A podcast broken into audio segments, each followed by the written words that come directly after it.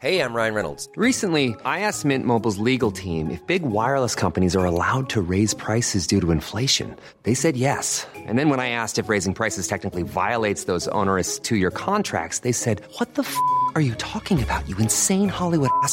So to recap, we're cutting the price of Mint Unlimited from $30 a month to just $15 a month. Give it a try at mintmobile.com slash switch. $45 upfront for three months plus taxes and fees. Promo rate for new customers for limited time. Unlimited more than 40 gigabytes per month. Slows. Full terms at mintmobile.com. Il est 14h, bonjour à tous, je suis ravie de vous retrouver dans un instant notre euh, débat. Mais avant ça, le sommaire de votre émission et la France en finale et une soirée relativement calme hier. Quelques incidents toutefois à Paris, Lyon, Montpellier où il y a eu un drame aussi. Et nous reviendrons sur ces euh, questions de sécurité. Au sommaire également, les Français bon élèves en matière de sobriété énergétique. Notre consommation de gaz et d'électricité a baissé malgré le pic de froid. Est-ce à dire que nous allons être tranquilles cet hiver? On en débattra. Et puis la justice reconnaît une erreur judiciaire. La Cour de révision a pris la décision rarissime d'annuler la condamnation pour viol sur mineur prononcée fin 2003 contre Farid El Aïri, jugé coupable et écroué pour des faits qu'il n'a donc jamais commis. Avant cela, le journal de 14h et on retrouve Mickaël Dorian. Bonjour Mickaël. Bonjour Clélie, bonjour à tous. Et vous en parliez dans votre sommaire, c'est évidemment l'événement. L'équipe de France de football en finale de la Coupe du Monde pour la quatrième fois de son histoire. Dimanche, les Bleus affronteront donc l'Argentine et on en parle avec vous, Saïd El Abadi. Et il n'aura fallu que 4 minutes et 39 secondes précisément hier soir face au Maroc pour que l'équipe de France s'ouvre les portes de la finale après l'ouverture du score par Théo Hernandez. Après ça, les champions du monde se sont toutefois fait peur face à une très belle équipe du Maroc. Mais à la 79e minute, Randall Colomani, qui a fait son entrée en jeu juste une minute avant, a délivré tous les supporters tricolores. Score final donc 2-0.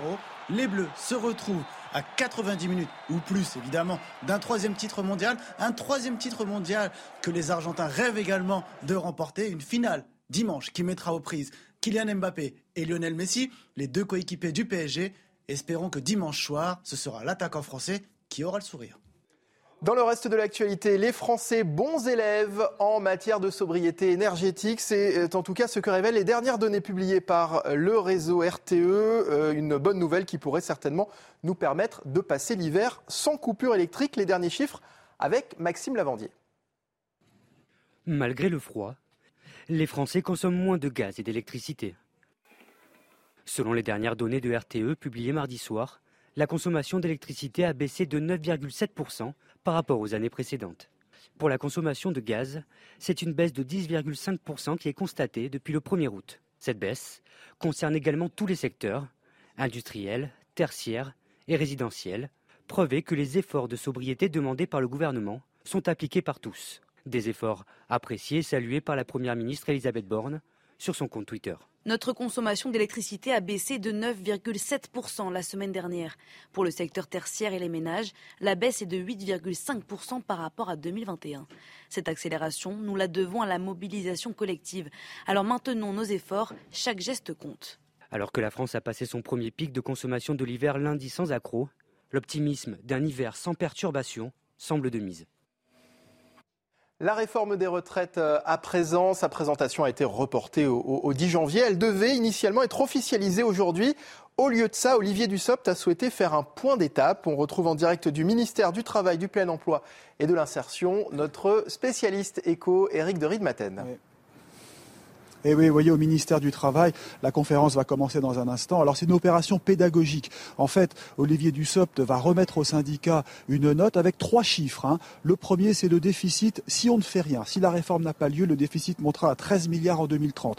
Deuxième chiffre, si on ne repousse pas l'âge de départ à la retraite, eh bien, euh, il faudra euh, des prélèvements supplémentaires. Il faudra augmenter euh, les prélèvements. Eh bien, ce serait 400 à 760 euros de plus par an à partir de 2027. Et si on baisse les pensions, si la réforme n'a pas lieu, eh bien on perdrait 900 euros par an sur une retraite moyenne. Voilà.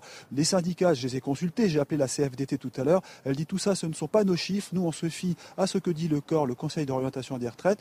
La CFDT est favorable à une réforme, mais pas en touchant à l'âge légal de la retraite. Et elle fera des propositions, notamment concernant la retraite des seniors qui doivent rester le plus longtemps au travail. Voilà le message passé par la CFDT tout à l'heure. Merci Eric Dorid Maten en direct du ministère du Travail. Obtenir un passeport pour cet été, véritable parcours du combattant, compté entre 6 et 8 mois pour obtenir votre document. Les délais se sont considérablement rallongés pour cause une forte demande, un manque de personnel et le coût du matériel nécessaire. Reportage dans les Bouches du Rhône de Laure Para. Pour déposer une demande de passeport ou de carte d'identité, impossible ici en mairie de Gardanne d'avoir un rendez-vous avant juin 2023, sauf cas d'urgence justifié. Ben, il y a le contre-coup en fait euh, du confinement, euh, plus la fin des, des cartes prorogées euh, des 5 ans. Donc du coup, ça a augmenté énormément les demandes sur toutes les communes. Les cinq agents traitent par jour jusqu'à 25 dossiers, mais cette cadence est difficile à tenir, surtout lorsqu'un employé tombe malade. Et c'est très très difficile de remplacer euh, une personne à l'état civil puisque les formations sont complexes. Donc on ne peut pas faire comme ça, euh, prendre une personne qui vient de notre service et qui ne connaît pas du tout euh, comment, ne serait-ce que fonctionne l'appareil de biométrie. Autre explication, sur 119 communes du département, seules 29 sont équipées de cet appareil de biométrie. Les autres n'ont pas les moyens. Une machine égale deux employés l'État nous accorde une somme qui, couvre à peine le tiers de nos dépenses. Donc euh, on ne peut pas euh, équiper 119 communes des Bouches-du-Rhône, c'est pas possible. Pour aider ces communes, l'État a prévu de débloquer plusieurs millions début 2023. Et voilà pour l'actualité. Bon après-midi sur CNews en compagnie de Clélie Mathias pour la belle équipe. Merci beaucoup, Mickaël. On se retrouve à, 15h pour les infos. Euh, mes invités aujourd'hui, notre, notre duo duel, hein, comme j'ai l'habitude de dire, Yvan Rioufol, Jean-Claude Dacier. Bonjour, et bonjour, également, bonjour. bonjour, Et bon, et bien bonjour aussi à Grégory Joron qui nous a, qui nous a rejoint sur ce plateau, secrétaire général unité SGP. On va parler évidemment des questions de sécurité, de ce qui s'est passé samedi et puis hier, et puis dans la perspective de la finale, euh, ou déjà peut-être même de la petite finale samedi, et ensuite de la finale euh, dimanche. Avant cela, quand même, il y a un vainqueur sur ce plateau, c'est Yvan Rioufol. Je le tenais à le dire. N'hésitez pas à me demander quand vous avez des doutes sur le football. innocents, les mains pleines. Il y a un jaloux aussi, vous avez vu. Le spécialiste du sport, Jean-Claude Dacier. J'avais dit 2-1, c'est pas si mauvais. Voilà, on parle des pronostics qu'on avait fait hier. Donc 2-1, c'était pour Jean-Claude, 2-0. Donc Yvan Riofol, bien joué. Hein. on sent l'analyse derrière. Euh... quand même affirmé que la France ne pouvait pas perdre hier soir et n'a pas perdu. Il se rattrape comme il peut. Hein, il, faut reconnaître qu'on a eu quelques, quelques moments d'inquiétude. La faiblesse et la force des équipes. Euh, J'avais bien étudié leur jeu auparavant. Vous avez regardé quand même le match hier Oui, j'ai regardé. Et ah alors, ça vous a plu? Écoutez, j'ai été surpris par la, grande qualité de l'équipe marocaine. surtout en deuxième mi-temps, je n'ai pas trouvé que l'équipe française était très bonne. Euh, je ne suis pas sûr d'ailleurs que ce soit vraiment un obstacle à franchir pour, les, pour nos adversaires de dimanche. Et donc, euh, non, oui, oui, j'ai trouvé que ce match était un peu. Moi, ça m'ennuie un petit peu. Enfin, je vous On a cru comprendre. Et euh, non, j'ai trouvé ça bien. Et j'ai trouvé, trouvé quand même que le mental des Français était assez fort parce que très régulièrement, ils avaient des sifflements dans les oreilles du matin, enfin, du début à la fin, dès qu'ils avaient le ballon. J'ai même vu un mmh. joueur à un moment se, tendre, se mettre un doigt dans l'oreille tellement ça devait, ça devait faire du bruit. Et donc, ça peut déstabiliser psychologiquement. Mais même physiquement, ils ne nous ont pas fait de cadeau. Et physiquement, ils étaient très durs, euh, les Marocains. Mais je trouve qu'ils ont très bien joué. Ils ont été collectivement euh, meilleurs que je ne le pensais. Oui. Les Marocains. Euh, les Marocains, ils ont fait une très belle, très belle rencontre. Ils ont, honnêtement, si on ne prend pas un but en deuxième mi-temps, merci. Si vous êtes là-haut, pensez à nous. Enfin, franchement, on a, eu de la chance. Oui. si on part ensuite, hein. si on part ensuite à un but partout, on ne sait pas trop ce qu'il advient. Mais écoutez, c'était hier soir, ça. La fin de la récréation, c'est maintenant. Je pense que pour Didier Deschamps, c'était déjà quasiment ce matin à l'aube. Ce qui compte, c'est le match de dimanche. 16h. 16h. Parce que la Coupe du Monde, c'est terrible, mais ne retient qu'un seul nom, celui du vainqueur. Les autres, on les oublie tout de suite. Oh, Donc il nous reste encore un petit quelque chose. Marocain. Non, mais on a fait, une, on, a, on, a, on a fait ce qu'il fallait, c'est bien, on s'est qualifié. Mais, bon. Et alors, France-Argentine, quels sont vos Allez, Et- pronostics et- et- aussi bien- Et puis surtout, bien- est-ce que ça va être dur Est-ce que eh c'est gagné d'avance Qu'est-ce que vous en pensez? Ça va, être, ça va être évidemment compliqué et dur. Techniquement et collectivement, on est meilleurs. Maintenant, je pense qu'ils sont habités, nos amis argentins, par une espèce de volonté quasi euh, surnaturelle qui fait qu'ils ont une qualité euh, physique exceptionnelle.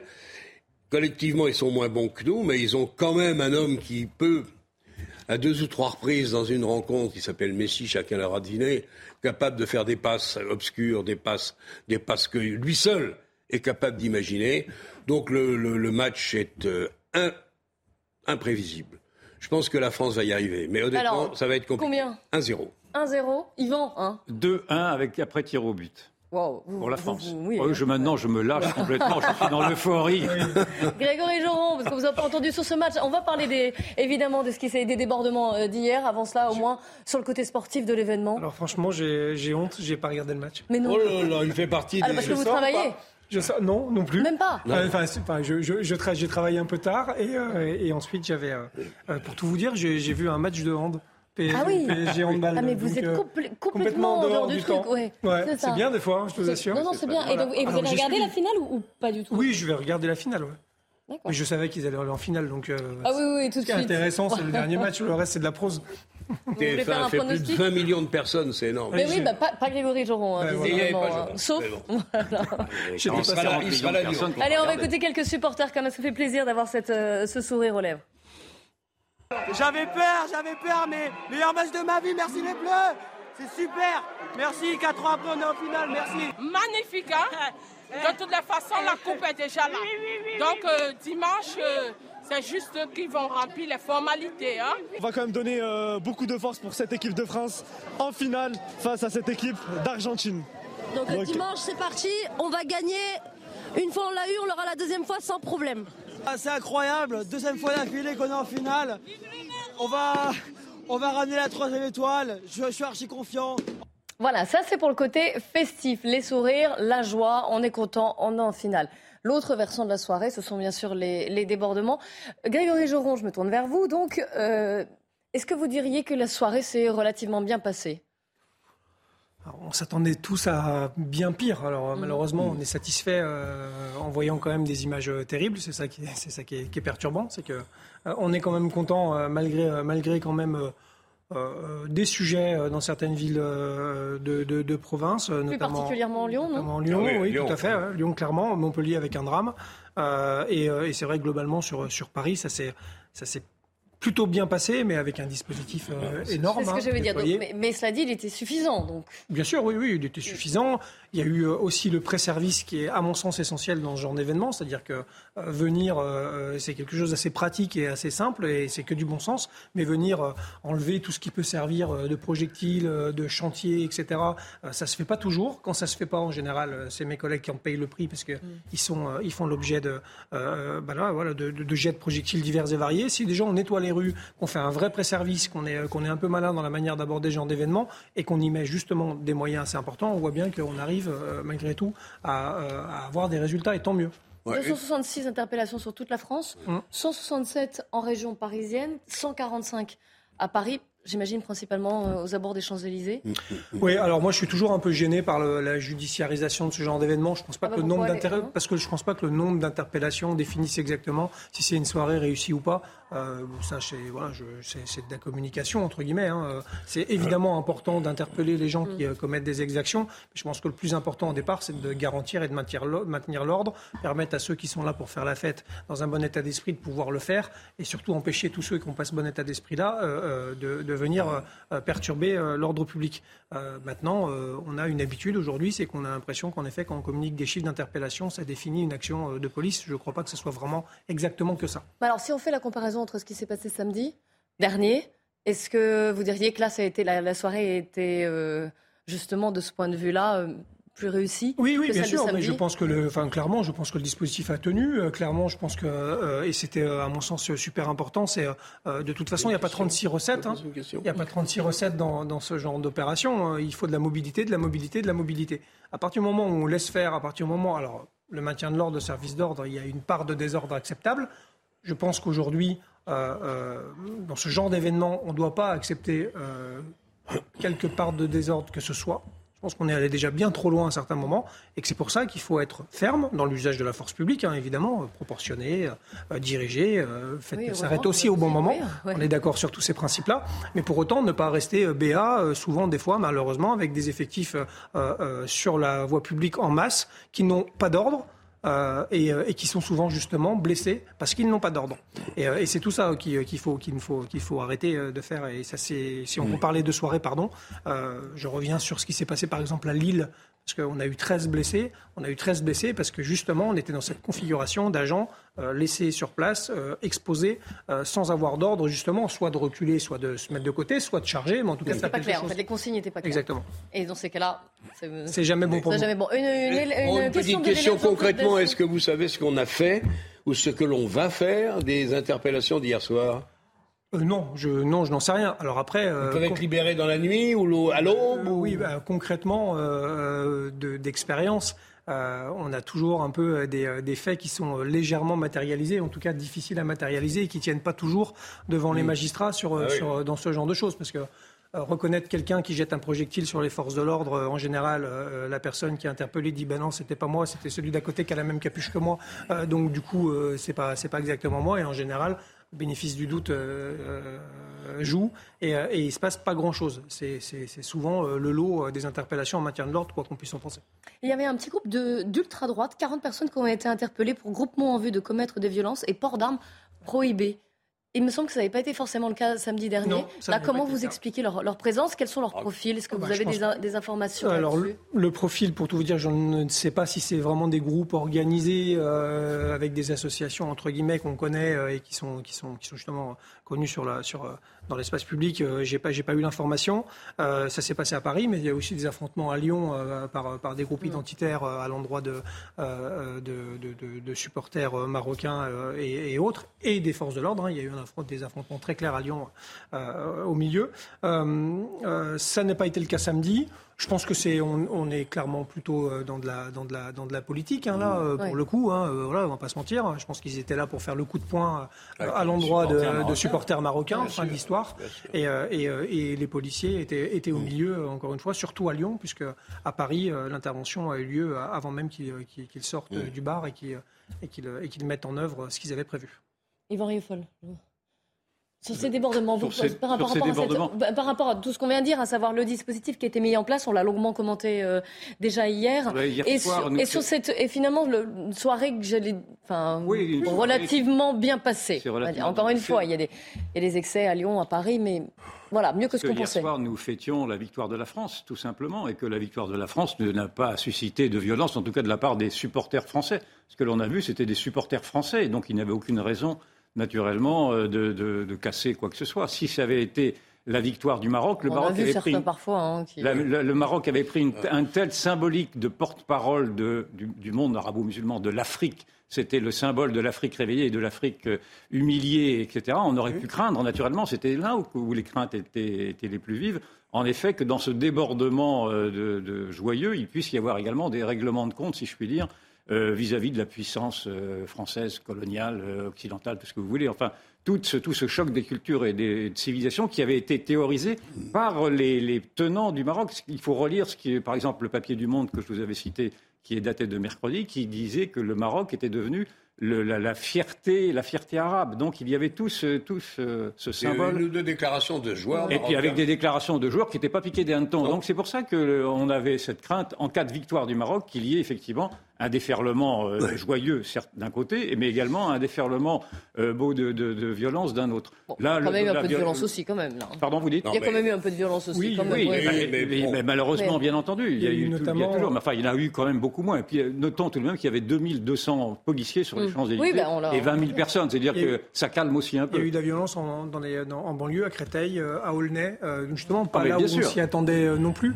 Vraiment, parce que c'était pas sur les champs. Et à Créteil, ça a chauffé quand même pas mal. Et, on, peut imaginer qu'il y a eu également un ressentiment de la part de ceux qui s'identifiaient dans cette, dans cette hum. équipe, dans cette équipe arabe ou arabo-musulmane. C'est ainsi qu'on, encore une fois, c'est ainsi que je, je, dis ces mots-là parce que c'est ainsi qu'elles ont été décrites par les protagonistes eux-mêmes. Ils se présentaient comme étant les porte-parole de, de l'identité, de la fierté arabe. Donc je reprends leurs mots. Et quant, quant, à l'extrême, quant à cette interpellation d'un groupuscule d'extrême droite, j'en suis bien ravi, c'est très bien. Je voudrais que la, la, police ait autant de diligence quand il s'agit d'interpeller des antifas ou des choses comme ça. Et là, on voit que c'est beaucoup plus compliqué. Je me demande bien ah pourquoi. Ah bon, vous faites un. Ben, je ne sais pas, je n'entends jamais que, que la vous police. Adresse, du coup la question d'Yvan On, on, on, et alpaguer euh, 50 antifas d'un seul coup, euh, ou, parce qu'on les voit à chaque fois s'immiscer ah, dans toutes les manifestations. Je suis entièrement d'accord. Bon, peut-être. Euh, et en tout cas, en tout cas, je m'en réjouis qu'on puisse maintenant euh, serrer, les, si je puis dire, des, des, extrêmes droites. Mais on voit bien que c'est également une sorte de prétexte politique parce que toute la, il y avait toute une dialectique qui était portée notamment par un éditorial, un éditorial du Monde d'hier qui dit que s'il y avait des violences euh, hier soir, ça aurait été à cause de l'extrême droite qui précisément attend ces violences-là pour justifier le choc des civilisations qu'elle désire, ou un truc de ce genre-là. Enfin bon, mmh. toujours on est dans des aberrations. je, je, pense que le ministre, M. Darmanin, avait euh, justement, à mes yeux en tout cas, anticiper une victoire possible du Maroc, où on risquait en effet de voir les choses éventuellement mal se passer. Et en outre, j'imagine que le ministre euh, a toujours euh, en mémoire les désastres du Stade de France lors de la finale de la Ligue des Champions et qu'il ne peut plus se permettre euh, un deuxième, comment dire, incident euh, de, cette ampleur, après ce qui s'est déjà passé une fois. La crédibilité de son action, me semble-t-il. Oui, euh, enfin, sauf à dire que ce n'est pas, pas exactement les mêmes événements encadrés. Non, euh, mais c'est quand même du football et il y a des manifestants. C'est la gestion de foule, mais sur le Stade de France, la gestion de foule avant le match des euh, des supporters justement dans les fan zones, etc. Et c'était extrêmement bien passé. Donc euh, c'est pas. Alors les questions se posent pour les, jours à venir aussi. Écoutez la maire du 8e arrondissement de Paris qui était l'invité de Jean-Marc Morandini ce matin. Euh, c'est un arrêté préfectoral qu'il faudrait. Maintenant, c'est au gouvernement et notamment au préfet de police s'il doit ou non fermer les Champs-Élysées parce qu'il y aura beaucoup plus de monde. Hier, il y avait 25 000 supporters, mais on se souvient des autres finales eh bien, il y a eu au, moins un million de personnes. Donc, euh, est-ce que le dispositif mis en place sera à la hauteur euh, des, personnes qui vont venir? Et on sait que la violence est de plus en plus voilà, donc présente. Et est-ce qu'on va pouvoir par rapport à hier, quand ils ont arrêté les 40 euh, personnes à proximité d'ici, est-ce qu'on va pouvoir mettre en place ce dispositif? Voilà. Donc vous êtes inquiète. Pour être clair, vous êtes inquiète pour dimanche Pardon, mais à chaque fois quand il y a un événement sur les Champs-Élysées, je suis inquiète, effectivement. Oui, là, le maire, il nous le dirait. Dès qu'il se passe quelque chose, il est très inquiète sur les, sur les Champs-Élysées. Il y a dimanche, il y a aussi samedi avec la petite finale. Euh, est-ce que ce, quels dispositifs vont être appliqués Est-ce que vous savez déjà? Non, non, non, c'est des arbitrages qui vont être rendus, à mon sens, très tard, hein, vendredi en fin d'après-midi. Alors il y aura déjà, de toute façon, on peut le dire, un déploiement euh, massif d'unités de, force mobile, comme ça a été le cas hier. Je crois que c'était 22 forces euh, mobiles, escadrons de gendarmerie et CRS euh, sur la plaque parisienne, donc c'est quand même quelque chose d'assez conséquent. Donc j'imagine que ça sera renouvelé samedi et dimanche, notamment pour, pour sécuriser les champs. et ensuite, bah, viendra en effet le vrai dispositif, à savoir est-ce qu'on laisse les champs ouverts pour fluidifier, est-ce qu'ils sont fermés Est-ce qu'ils sont Hier, ils étaient ouverts. Ils, étaient, ouverts, tout à fait. Contre l'avis d'ailleurs de, Madame le maire qui souhaitait une mmh. fermeture. Est-ce que, est-ce qu'on, est-ce que ça sera confirmé? Je pense que ça sera peut-être fermé quand même, à mon sens, dimanche. Ça serait peut-être euh, plus logique. Mais, euh, mais puisque, à mon avis, ça sera peut-être sûrement pas la même foule non plus si, en cas de victoire. Oh, J'avais regardé 300 000 personnes en, en 2018, oui, et un plus d'un million, un million deux, je crois, de mémoire euh, en 98. Mais là, la Coupe du Monde se passait aussi, c'était la première, la Coupe du Monde se passait en, France aussi. Donc c'était un peu Maintenant, particulier. on commence presque à s'y habituer. oh là là, on est blasé. Attention, attention, attention. Florian Tardif nous a rejoint, c'est le son, son rire que vous on entendez. On est une grande nation de football. Moi, j'ai connu une période, pardonnez-moi, où on était régulièrement, parfois, meilleur sur le terrain et battu quand même au résultat. Mm. Là, ça change. Enfin. on ne peut pas s'empêcher de revenir sur le côté sportif. Ah, oui. euh, il y a eu, je suis désolée de casser un peu l'ambiance, il y a eu une, euh, un drame à Montpellier. un, adolescent de 14 ans qui a été fauché par une voiture, qui en est décédé. Le, la personne, le chauffard, euh, a pris la fuite. Est-ce qu'on a des nouvelles au niveau de l'enquête? Est-ce qu'il a été retrouvé? Non, j'ai pas, j'ai pas, j'ai pas d'informations. Euh, oui, ça fait partie justement des événements dramatiques, euh, parce que même si globalement ça s'est bien passé, malheureusement on déplore quand même ce, ce, ce, ce, fait à Montpellier. à Avignon aussi, où ça a été très chaud, où pareil, il y a eu un refus d'obtempérer qui a entraîné aussi euh, aussi, des blessés. Donc euh, malheureusement. Oui, ici la vidéo à Montpellier, mais la, vidéo est assez, terrible. Oui, c'est assez terrible. Je crois qu'il y avait eu une provocation entre groupes, mais honnêtement, j'ai pas grand-chose euh. sur l'affaire. Et pour tout vous dire, je suis pas sûr que ce soit de mon, de mon, de mon, de mon ressort et, de mon, mm. et surtout pas mon rôle de, de commenter une affaire en cours. Ah, on espère qu'il va être euh, retrouvé évidemment, le, plus rapidement possible. Je pensais, bien que, que, mes collègues sont à pied d'œuvre euh, pour, pour retrouver euh, cette personne au plus vite, clairement. Plus compliqué, On va aborder dans un instant la question politique aussi derrière, derrière ce match, ces demi-finales. C'est pour ça que Florian Tardif nous a rejoint. Je vous montre une petite vidéo. Elle a été tournée par le député Renaissance des Yvelines, Carl Olive, qui était dans les vestiaires hier avec le président de la République. Alors revenir, et vous avez gagné dimanche, on est là, et vous la gagnez une fois encore, mec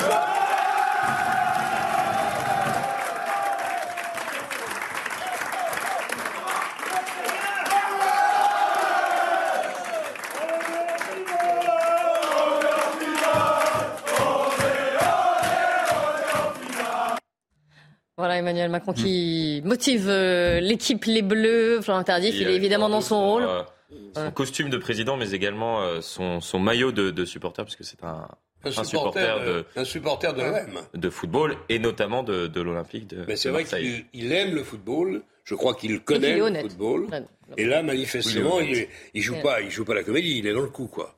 Non, effectivement. D'ailleurs, il y a la joie du vestiaire. Des, photos de, de, sa photographe personnelle qui, euh, qui ont été euh, publiées euh, du président de la République regardant le match. Et effectivement, on voit avant tout un supporter de, de l'équipe de France qui qui s'inquiète, qui exulte à certains moments, qui vibre, oui, effectivement, comme nous tous on va en parler de la question politique. Je vous remercie Grégory Joron d'être venu euh, nous parler des événements d'hier soir et bon courage donc pour, euh, pour les événements à venir. On reste ensemble. On va parler évidemment de cette euh, finale à venir et de la question politique. Vous savez qu'il y avait des enjeux, il y a des polémiques aussi. Est-ce que le président devait se rendre ou non au Qatar. Beaucoup de personnes de l'opposition euh, fustigent ce choix. On reviendra aussi sur l'affaire Katnins. Euh, Adrien Katnins qui reviendra certainement à l'Assemblée nationale en janvier, il l'a dit, mais isolé, pas dans le groupe LFI. Il s'est exprimé longuement hier, on reviendra sur sa défense. A tout de suite. Il est 14h30 avant de reprendre notre débat. On fait le point sur l'information Adrien Spiteri. Le SMIC mensuel net va augmenter de 24 euros, une revalorisation automatique qui prendra effet le 1er janvier 2023. Il atteindra 1353 euros net, soit une hausse d'1,8%. Cette revalorisation automatique permet une protection du pouvoir d'achat salarial. Le parquet financier d'Athènes ouvre une enquête préliminaire sur Eva Kaili. L'eurodéputée grecque est accusée de corruption et blanchiment d'argent. Elle a été arrêtée vendredi à Bruxelles. Un total de 150 000 euros ont été saisis dans son appartement. Eva Kaili clame toujours son innocence. Et puis les infirmières euh, britanniques en grève ce jeudi. Elles sont près de 100 000 à participer à ce mouvement. Il concerne l'Angleterre, le Pays de Galles et l'Irlande du Nord. Ces infirmières réclament des augmentations de salaire face à l'envolée des prix et la crise du système de santé publique. Pour débattre de l'actualité aujourd'hui, Jean-Claude Dacier, Yvan Rioufol et Florian Tardif du service politique de CNews qui nous a rejoints sur ce plateau.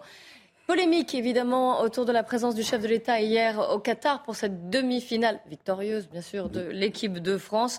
Il assume totalement. Il était ce matin à un sommet de l'Union européenne. Écoutez-le. Moi j'assume totalement. J'ai été il y a quatre ans derrière l'équipe de France quand c'était en Russie. Et euh, je suis derrière eux au Qatar parce que je suis derrière l'équipe de France et je pense que, si je puis dire, les Français aussi. Regardez, il y avait beaucoup de débats, les gens disaient on va pas suivre, on boycotte à la télévision, les chiffres sont là.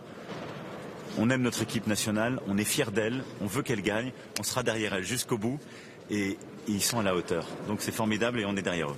Et la polémique euh, court toujours quand même. Écoutez ces opposants qui dénoncent la présence d'Emmanuel Macron au Qatar. en tant que président de la République, moi, j'aurais euh, préféré euh, afficher un, boycott diplomatique auprès euh, de cette Coupe du Monde. Moi, j'étais favorable, et je le demeure, à un boycott diplomatique. Et je pense que la place du président de la République, d'autant plus quand on découvre qu'il y a des affaires de corruption mm. et que le Qatar s'est permis d'acheter le silence au Parlement européen, en plus d'avoir acheté la Coupe du Monde directement au lieu où se trouve maintenant Emmanuel Macron du temps de Nicolas Sarkozy à l'Élysée, je pense que la place du président de la République n'était pas au Qatar. L'équipe de France n'a pas besoin d'Emmanuel Macron pour gagner.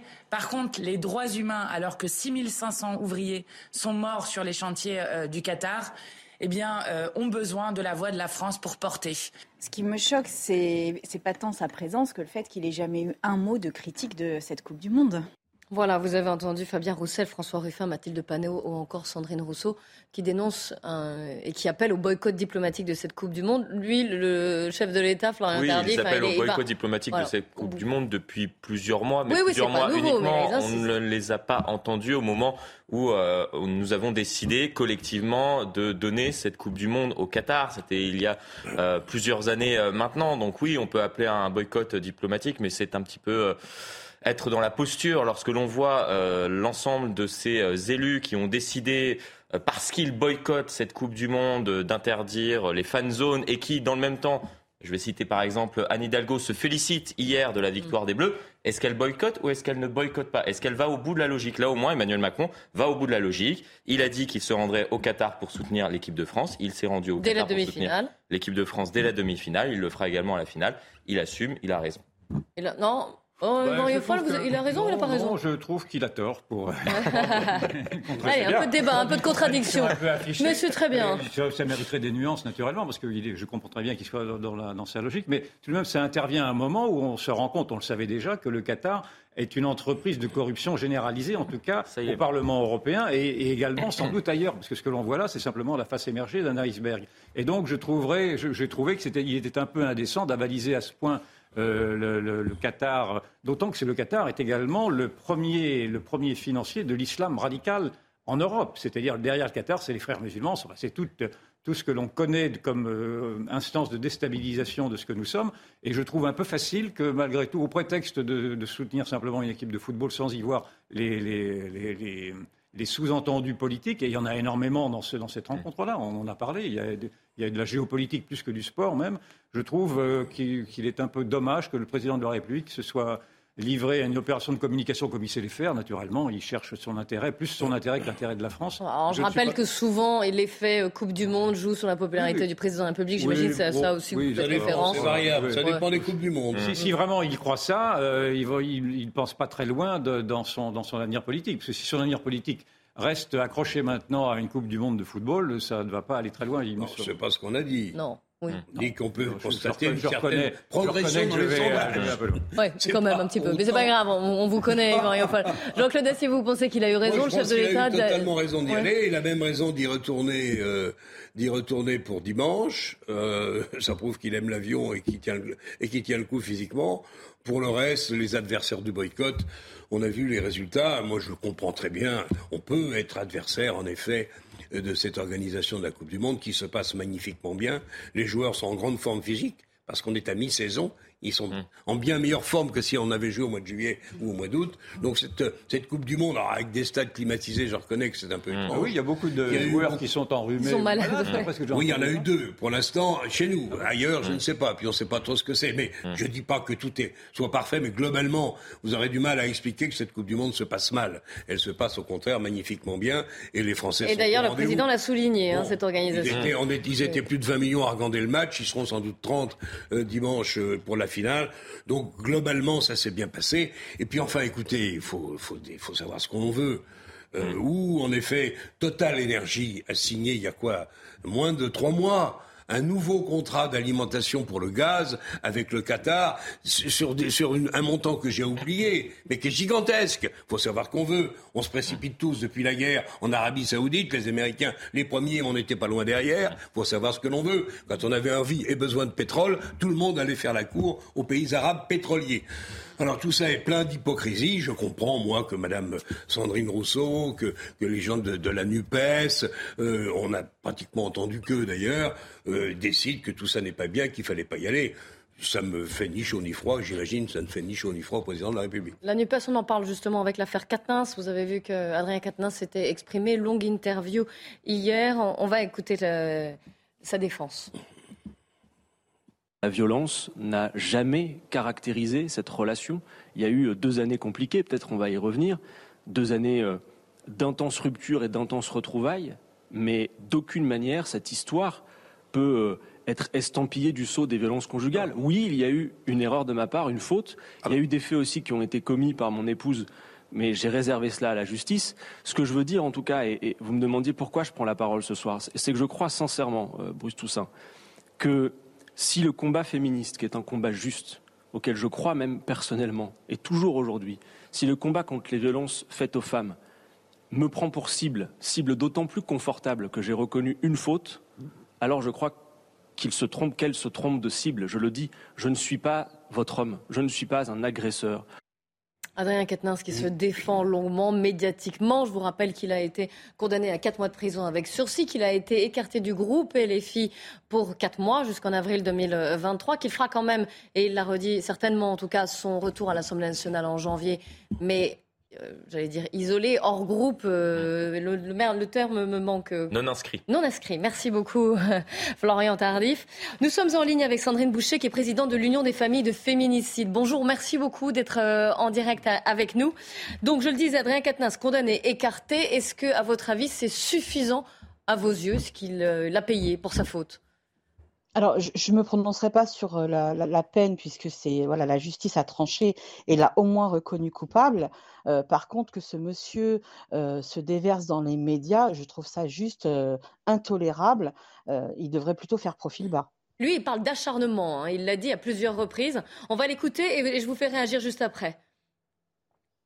J'ai eu l'impression parfois, pour une gifle reconnue, d'avoir été comparé à, je ne sais pas, un meurtrier, un, un violeur ou quelqu'un qui aurait commis des faits incommensurablement plus graves.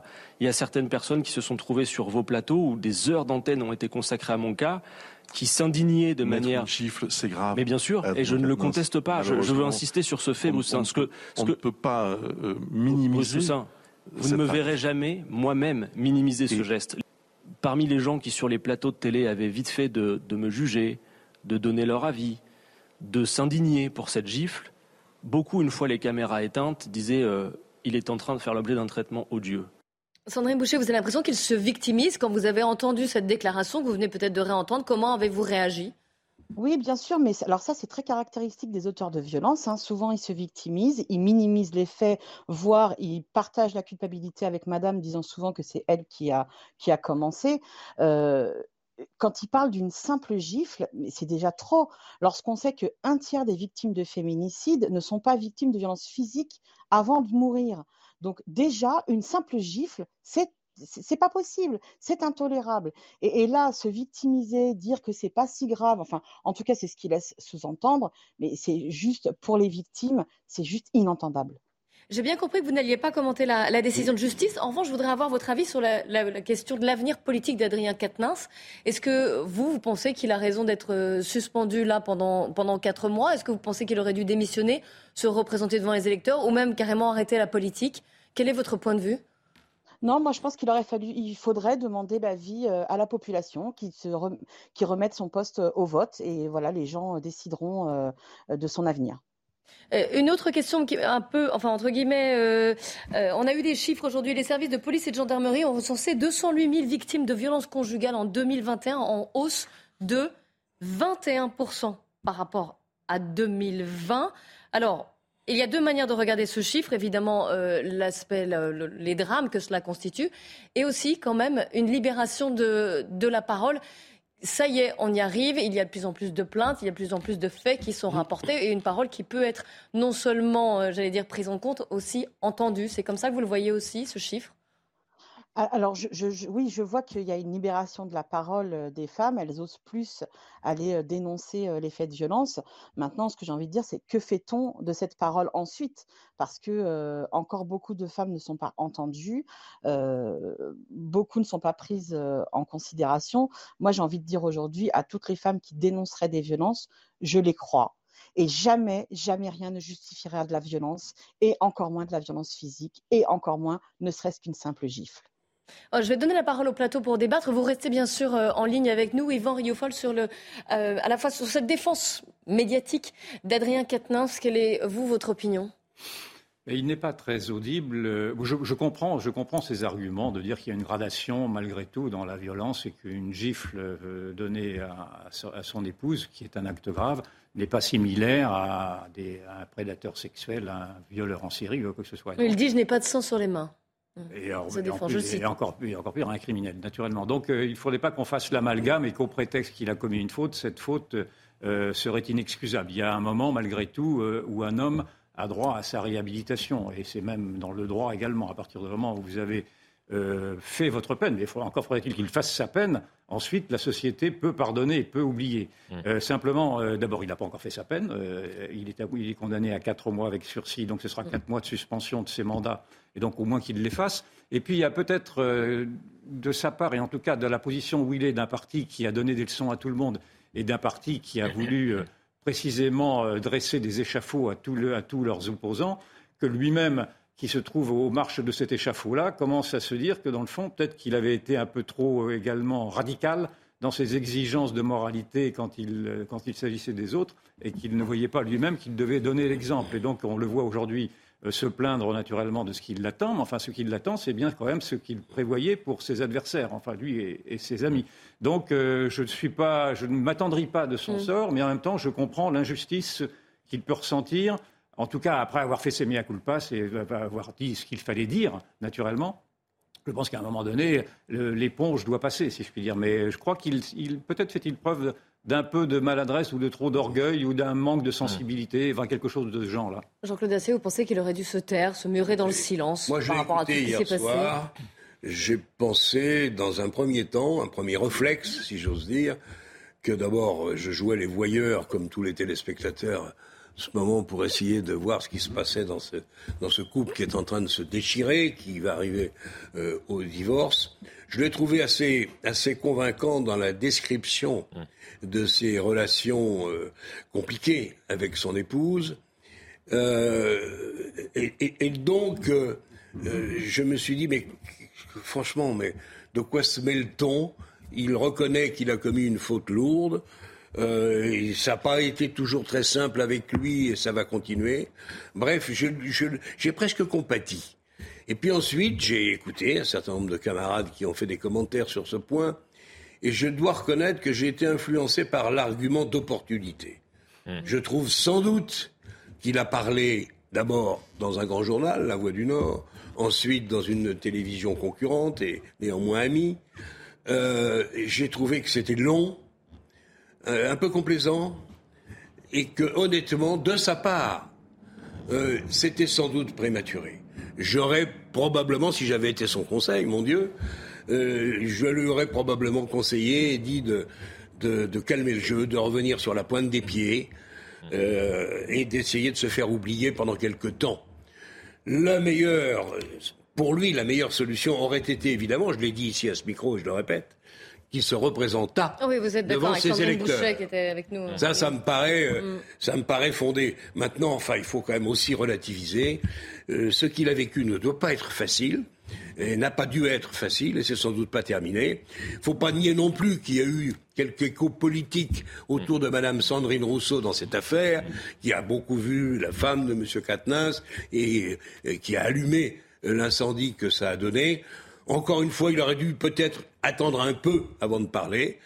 Qu'il revienne euh, lundi ou mardi me paraît là aussi un peu prématuré. Mais attention. Il ne veut pas revenir avant la rentrée. J'ai lu quelque part qu'il y était quasiment contraint parce qu'il doit être présent dans les commissions, dans la commission où il travaille, je ne sais plus laquelle. il n'est pas, présent en commission, il a oui, mais son oui, parce qu'il avait une procuration parlementaire. Il avait une procuration, euh, camarade. Et aujourd'hui, il faut qu'il revienne s'il veut euh, conserver son poste. En tout cas, son entourage dit qu'il reviendra à la rentrée prochaine. Un peu de calme et de discrétion, à mon avis, aurait dû être euh, son inspiration majeur et principal. Florian ça a été diversement apprécié au sein de la NUPES, hein, cette interview, cette défense. Euh, c'est sorti médiatique en général, puisqu'il y a aussi la grande interview. Euh, effectivement, euh, il y a notamment M. Ruffin euh, qui a dénoncé ce matin un manque mm. de retenue de la part d'Adrien Quatennens. D'ailleurs, même au, au sein des, plus proches d'Adrien Quatennens, je vais citer Mathilde Panot, qui est la présidente du groupe à l'Assemblée nationale, on ne sait trop comment justifier cette campagne de réhabilitation dans laquelle s'est lancé Adrien Quatennens ces derniers jours. Elle explique que c'est sa liberté, c'est mmh. sa liberté parce qu'il ne fait plus partie du groupe La France Insoumise. Mmh. Enfin, c'est un argument euh, assez faible, j'ai envie de dire, de la part de Mathilde Panot, euh, voilà, pour, euh, pour tenter de justifier cette campagne de réhabilitation effectivement précoce dans laquelle il s'est lancé. Sandrine Boucher, vous êtes encore en ligne avec nous, normalement. Quelle leçon retenez-vous de cette, de cette affaire Katnins Vis-à-vis des femmes, bien sûr. Moi, je, enfin, je trouve qu'il est difficilement entendable euh, qu'un auteur de violence, alors je, rebondis, hein, bien sûr que ce n'est pas un meurtrier, il n'a pas de sang sur les mains, mais c'est un auteur de violence, et il est difficilement entendable pour les plus de 200 000 victimes chaque année de se dire qu'un auteur de violence va voter des lois concernant euh, la lutte contre les violences intrafamiliales. C'est difficilement entendable pour nous, moi en tant que famille de victimes de féminicide et, euh, toutes les victimes euh, de, violences. C'est voilà. Après la leçon, c'est exemplarité parce que c'est aussi un représentant de la nation, un élu qui va voter des lois et peut-être une loi pour protéger les, les femmes des violences. Bien évidemment, et c'est surtout que, comme ça a été dit, ils ont quand même assez fait la morale en disant que euh, s'il y avait des auteurs de violence, ils seraient systématiquement euh, mis de côté et tout ça. Et là, on voit que finalement, ils reviennent sur, euh, sur ce qu'ils ont dit. Merci beaucoup, Sandrine Boucher, d'avoir été en ligne avec nous. Je rappelle que vous êtes présidente de l'Union des familles de féminicides. Autre sujet d'actualité n'a rien à voir cette fois, c'est le froid. Et visiblement, les Français, quand on nous demande quelque chose, eh bien, on est bon élève, on fait les choses. Vous avez, je ne sais pas si vous avez vu le, les, les, chiffres, mais on a assez bien réagi. On a baissé nos consommations de gaz et d'électricité. Je ne sais pas si on est déjà en ligne avec Eric de Ritmaten, qui a, eu, qui a pu se procurer les chiffres d'RTE, malgré le pic de froid que nous avons. Ah, on vous voit dans le froid, justement, Eric. Malgré les pics de froid que nous avons eu ces derniers jours, notre consommation n'a pas tellement, a pas tellement progressé. Au contraire, elle a baissé, ce qui nous a permis de passer euh, mhm. ce pic sans problème. C'est bonne, bonne augure pour la suite alors oui, ça se présente plutôt bien. Bon, on parle de Noël, après on verra pour janvier. Alors ce que je voulais vous dire, les chiffres obtenus par RTE, c'est qu'on a eu quand même un pic hein, de consommation euh, lundi. On est monté à 80 gigawatts. Ça vous dit peut-être rien, mais le record en France, c'était 2012, c'était 100 euh, gigawatts à peu près. Donc on était quand même pas loin. Il y a eu un peu de réserve. Mais si on s'en est sorti, c'est parce que vous avez eu trois réacteurs qui ont été remis en route. Donc là, euh, on est remonté en puissance, c'était plutôt une, bonne chose. Mais aussi deux centrales au charbon une centrale au gaz et puis alors là, on ne s'y attendait pas. Il a, le vent a soufflé lundi après-midi et donc on a gagné 5 gigawatts grâce aux éoliennes. Donc vous voyez que c'est quand même pas non plus complètement inutile les éoliennes. Mais on a dû importer un peu d'énergie, m'a dit RTE. On a apporté d'Allemagne, d'Italie, de Belgique, également de Suisse. Merci à la Suisse puisqu'elle a produit pour la France. Et moi, je leur ai demandé RTE, mais quand même, c'est dommage de dépenser de l'argent comme ça euh, euh, en ce moment. Ça doit coûter très cher d'importer. Ils m'ont dit oui, mais on a aussitôt revendu à l'Angleterre. Donc vous voyez, en fait, c'est comme une grande toile d'araignée, l'énergie. On a peur de manquer, on achète, et si on a trop, eh bien, on revend.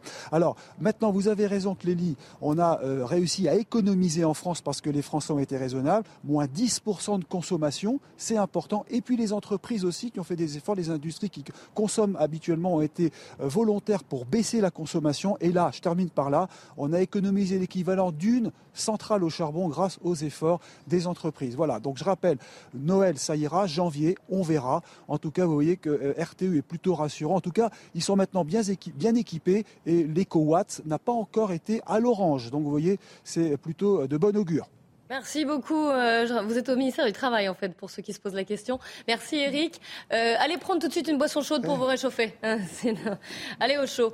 je retiens un point sur lequel Eric a insisté, c'est les importations, finalement. Bah on s'en est, sorti. Eh ben oui, on s'en est sorti. Alors, certes, on a fait des efforts, les particuliers comme les entreprises, il l'a dit. Mais on, s'en est sorti grâce à nos voisins. Et donc, il y a la question de la souveraineté énergétique oui, je crois avoir cité le chiffre il y a quelques jours ici, à ce micro.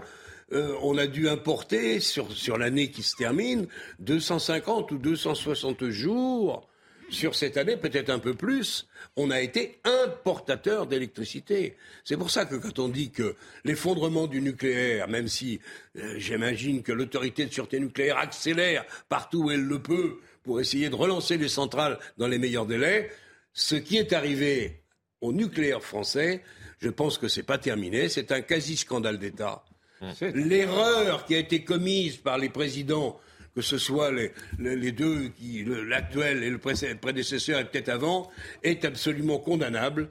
On n'a pas le droit de, prétendre diriger un pays pour, prendre des décisions aussi sottes que celle-là. Le nucléaire français, ça a été notre, notre arme principale. Ça nous a permis longtemps euh, de, d'être autonome en électricité et d'avoir une électricité à bon marché. Maintenant, il faut qu'on nous explique comment on se retrouve être importateur de courant et en plus le payer à un prix extravagant. Parce que là, il y a un truc européen auquel je n'ai rien compris, l'alignement de l'électricité sur le gaz. Comme on manque de gaz, le gaz a évidemment mm. pris euh, euh, des, des, dizaines et des dizaines d'euros jour après jour, et résultat des courses, on paie très cher une électricité qu'on aurait pu produire si on avait été comment dire, professionnel et responsable. Ah, vous savez qu'il y a un sommet européen euh, aujourd'hui, un des 27 justement, pour tenter de trouver une réponse commune face à la crise énergétique. Espérons-le. Euh, c'est compliqué, hein, car euh, les ministres de, l'énergie se sont réunis en début de semaine et ne sont pas tombés d'accord justement sur cette question du plafonnement du prix du gaz.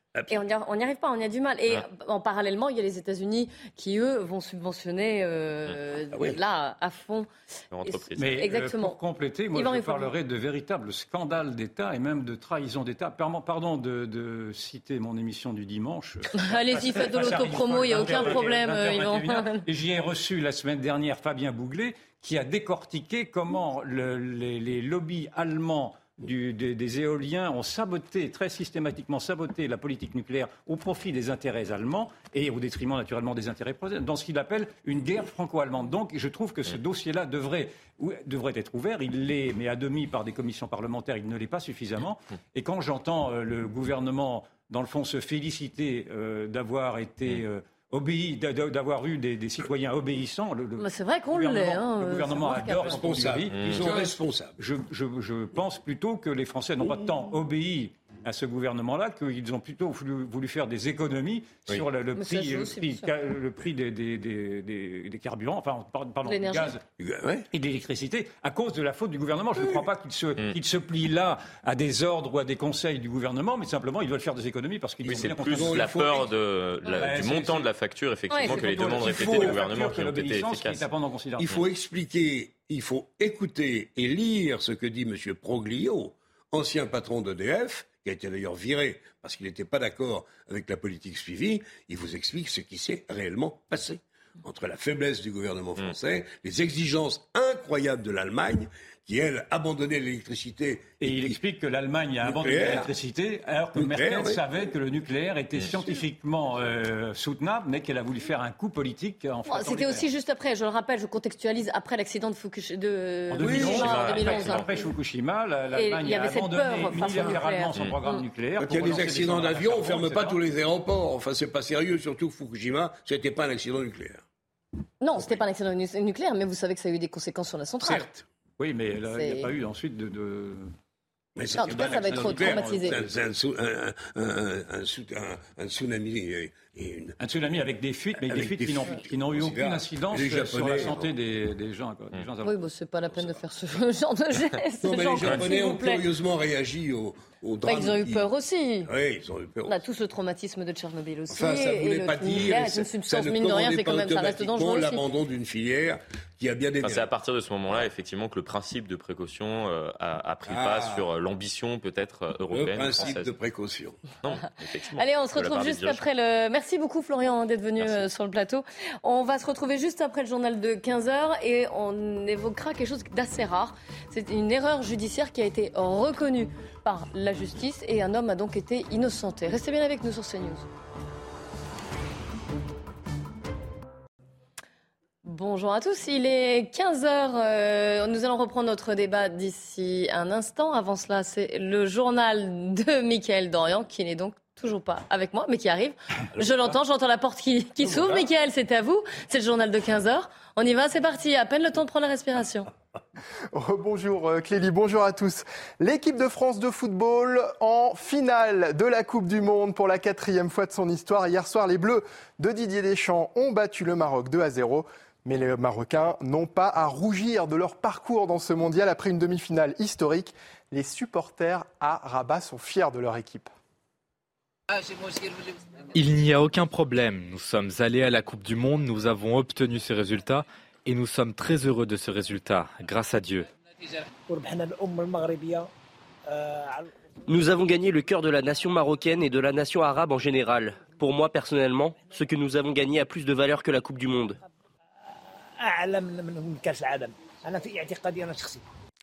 La ville de Béziers sommet de retirer sa crèche de Noël. La mairie a, 24 heures pour l'enlever sous peine de payer 100 euros d'amende par jour. Le tribunal administratif de Montpellier a estimé que la crèche mettait en évidence la scène de la nativité dans l'enceinte d'un bâtiment public et qu'elle se mettait par conséquent hors la loi. La justice avait été saisie par la Ligue des droits de l'homme. Écoutez la réaction de la députée de l'Hérault, Emmanuel Ménard. C'est absolument pas une atteinte à la laïcité. La laïcité, c'est pas contre les religions. La laïcité, c'est justement le fait que tout le monde respecte euh, ces signes qui sont des signes de notre histoire, qui sont nos racines, qui sont euh, notre héritage. Euh, tout le monde sait qu'ici, effectivement, on est dans une culture judéo-chrétienne, euh, mais c'est pas du prosélytisme. En mettant, en installant une crèche dans les murs de l'hôtel de ville, on veut simplement rappeler ces valeurs de paix, de partage, de, euh, famille euh, qui sont les nôtres et qui sont partagées par toutes les religions. Le SMIC va augmenter. Une hausse de 1,8% est prévue au 1er janvier. Il s'agit d'une revalorisation automatique de début d'année qui prend en compte l'inflation, dont les derniers chiffres viennent d'être publiés. Son montant mensuel net passera donc à 1353 euros. Cela représente une hausse mensuelle de 24 euros net. Et à propos de l'inflation, justement, elle devrait s'élever à 6,3% l'an prochain contre 5,5% prévu euh, précédemment. La Banque Centrale Européenne a par conséquent relevé ses principaux taux directeurs de 0,5 points, un tour de vis monétaire plus modéré que les mois passés. Dans le reste de l'actualité, risque d'avalanche élevé sur les massifs des Hautes-Alpes cet après-midi. Soyez particulièrement prudents si vous vous trouvez dans ce secteur. À noter que la vigilance orange pour neige et verglas a été euh, levée dans les huit départements du Grand Est qui sont euh, repassés en jaune.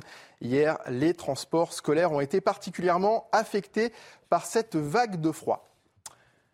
Et puis direction le Royaume-Uni pour euh, terminer. Les infirmières sont en grève. Un mouvement inédit euh, débute aujourd'hui. Les infirmières demandent une augmentation des salaires en pleine crise du coût de la vie et du système public de santé. Les précisions de notre correspondante à Londres, Sarah Melaye. Cela faisait 106 ans que les infirmières britanniques ne s'étaient pas mises en grève depuis la création de leur syndicat. Aujourd'hui, après plus de deux ans de Covid, elles se joignent donc à la contestation sociale qui gronde ici en Grande-Bretagne depuis l'été, maintenant quasiment ici. Alors elles dénoncent aujourd'hui un manque de moyens, une surcharge de travail, une pression, et puis elles demandent surtout la revalorisation de leur salaire indexé sur l'inflation, une inflation qui atteint presque les 11% aujourd'hui au Royaume-Uni. Selon certaines estimations depuis 10 ans, les salaires des infirmières britanniques ont baissé de près de 20%, conséquence notamment de l'augmentation du coût de la vie et puis conséquence aussi du manque de financement du NHS, ce système de santé publique ici au Royaume-Uni. Il serait près de 7 millions de Britanniques à attendre aujourd'hui un traitement dans les hôpitaux. L'attente notamment aux urgences est très très longue.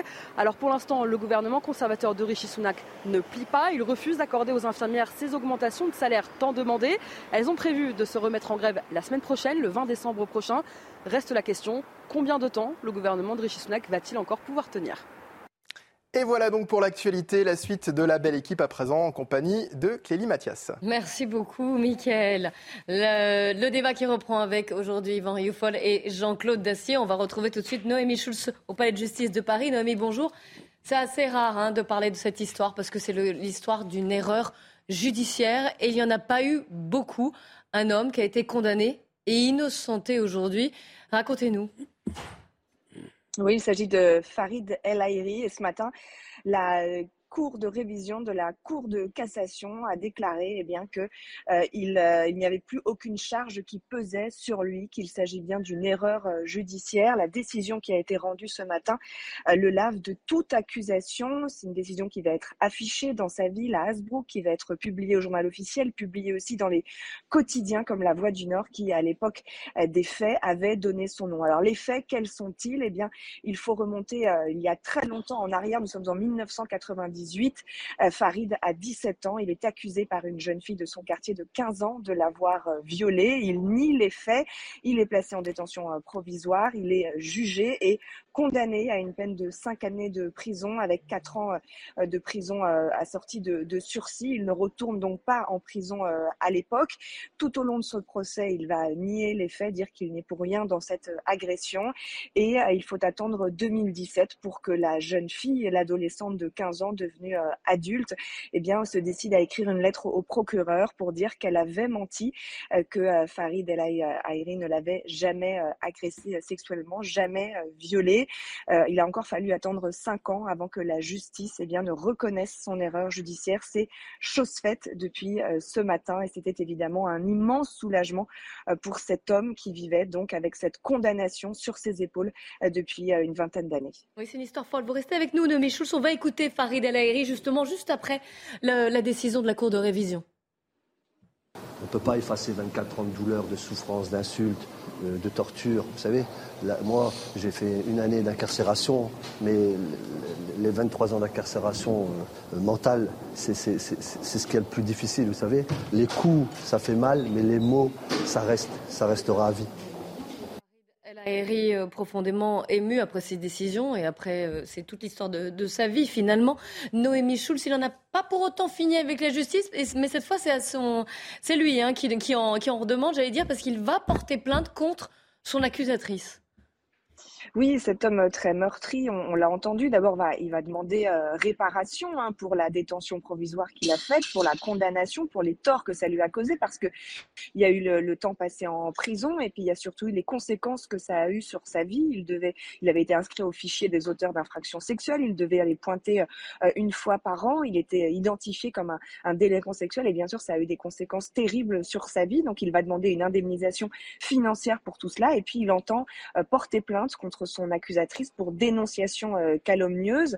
Alors évidemment, euh, euh, à l'époque, celle-ci était mineure, elle avait 15 ans, et puis sa situation à elle était extrêmement compliquée puisque c'est elle aussi une victime, mais pour autant, il dit qu'il est important, il ne demande pas forcément une condamnation sévère, mais il est important pour lui que la justice reconnaisse qu'elle n'avait pas le droit de l'accuser à tort et qu'elle doit pour cela être reconnue coupable elle aussi.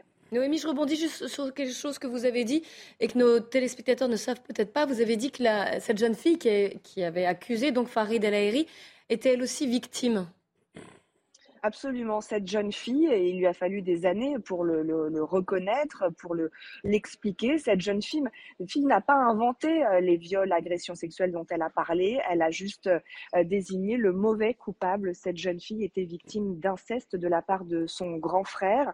Et donc, quand euh, à l'époque des faits, elle, dit qu'elle est qu'elle est victime de, de, de, Farid, eh bien, elle n'invente pas les agressions, mais effectivement, elle, elle désigne un, un, autre responsable. Ensuite, sa famille a qui, a été euh, au courant ultérieurement, et eh bien, a préféré protéger euh, le, grand frère plutôt que de rendre, euh, que d'inciter Farid El Aïri. C'est elle qui est, quelque sorte écrasée par le poids de la culpabilité, s'est décidée il y a quelques années à, écrire.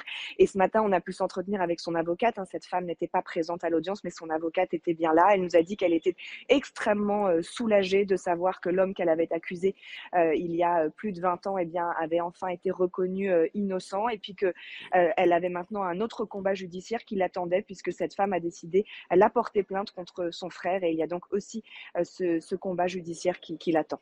Merci beaucoup Noémie Schulz. On, va maintenant débattre en, plateau. Juste avant, je vous, euh, voudrais vous faire écouter l'avocat de Farid El Aïri, Franck Berton, qui a évidemment salué cette décision judiciaire. C'est une décision historique. Farid est le 12e, 12e révisé depuis 1945. Et puis surtout, ce qui est historique, c'est qu'au-delà de la reconnaissance de l'erreur, c'est que la Cour de cassation, par son président aujourd'hui, est venue dire euh, et présenter ses excuses au nom de la justice, euh, rappeler qu'il euh, y avait beaucoup de dignité dans son combat, beaucoup de courage, et puis rappeler aussi qu'il n'était pas nécessaire de le rejuger, que c'était terminé, qu'on n'aurait pas un nouveau procès comme c'est souvent le cas après une révision, que là, non, on arrêtait là que la justice s'était trompée, qu'elle le disait une bonne fois pour toutes et qu'il fallait qu'il reprenne euh, son chemin, sa vie. Franck Barton l'a dit, hein, c'est le douzième cas connu de révision d'une condamnation aux assises depuis 1945. Mais c'est quand même agréable de se dire que la justice peut reconnaître ses torts, même si c'est des années, c'est une vie finalement qui a été euh, brisée pour, cet homme. Une justice épouvantable. Mm. Mettons-nous un quart de seconde à la place de cet homme-là. Sa vie a été, a été horrible. Alors certes, la justice s'excuse. J'espère que la justice l'indemnisera à, hauteur, de, son, énorme préjudice. Euh, pour le reste, moi je retiens une chose, et cette chose-là s'adresse précisément aux féministes d'aujourd'hui qui, dans leur jurisprudence, disent aux femmes qui ont été victimes de violences on vous croit. Euh, j'ai toujours dit que ce on vous croit était quand même quelque chose d'extravagant parce que même les femmes victimes de violences peuvent parfois également mentir euh, par la force des choses. C'est une oui, on a expliqué les travers humain. C'est un travers humain hein. et cette femme-là euh, mentait. Et, et, sauf que si vous appliquez la jurisprudence de ces néo-féministes d'aujourd'hui, euh, eh bien, une femme qui ment, cela peut aussi arriver, pardon, je vais peut-être me prendre encore des dégelés sur les réseaux sociaux, mais une femme qui ment peut faire condamner un homme. Donc, je, dis à ces femmes-là, ne dites pas on vous croit, dites on examine votre cas, bien entendu, on vous entend certainement. Oui, c'est ça, c'est ça qui est important, parce que vous savez que pendant des années, justement, on les a, non seulement on les a pas forcément cru, mais surtout on les a pas entendus. Non, mais de, les entendre, c'est une affaire entendue. On mm. les entend. Euh, la libération de la parole est très importante, mais de là à immédiatement euh, estimer qu'il y a une présomption de, véracité de la part de ces femmes qui se plaignent, je trouve que c'est une folie, mm. et ça en est un exemple. C'est, je pense, l'enseignement central et principal de cet épisode judiciaire, qui par ailleurs doit être salué, même si la décision est bien tardive.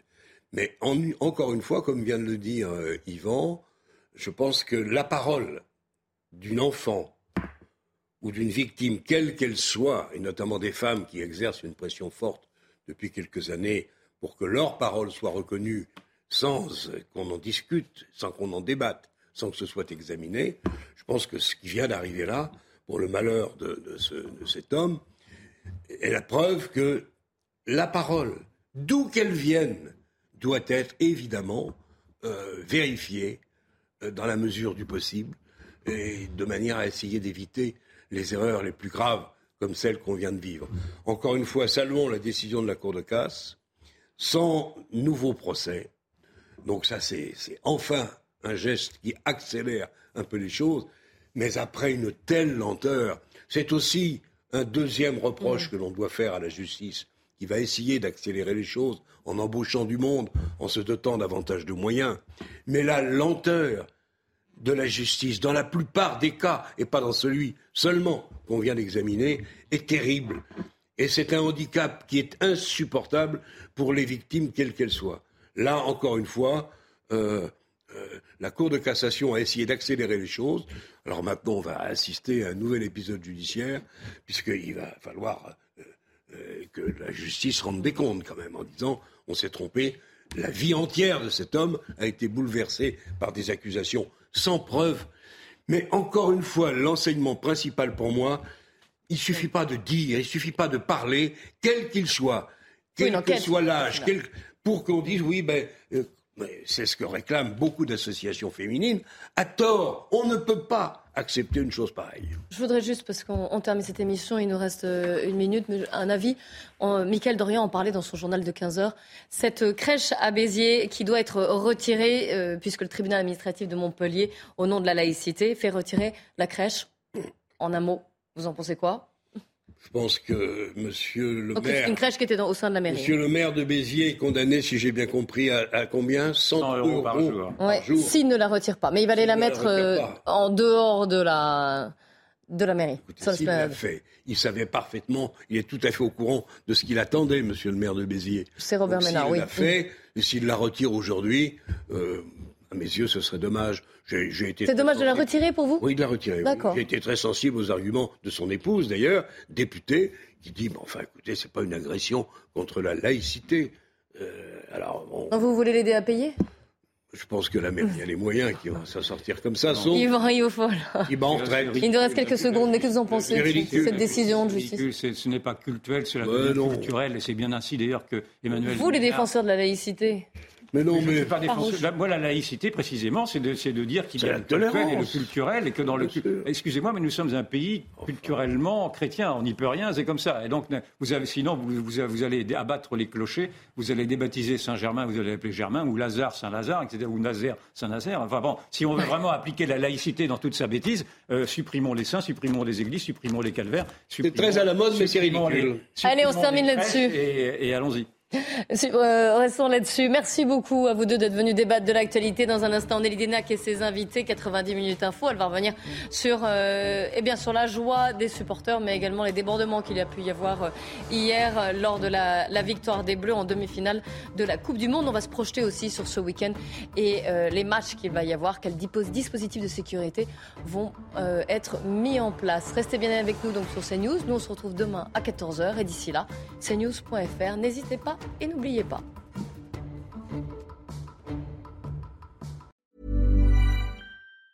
Planning for your next trip? Elevate your travel style with Quince. Quince has all the jet setting essentials you'll want for your next getaway, like European linen, premium luggage options, buttery soft Italian leather bags, and so much more. And is all priced at 50 to 80% less than similar brands. Plus, Quince only works with factories that use safe and ethical manufacturing practices.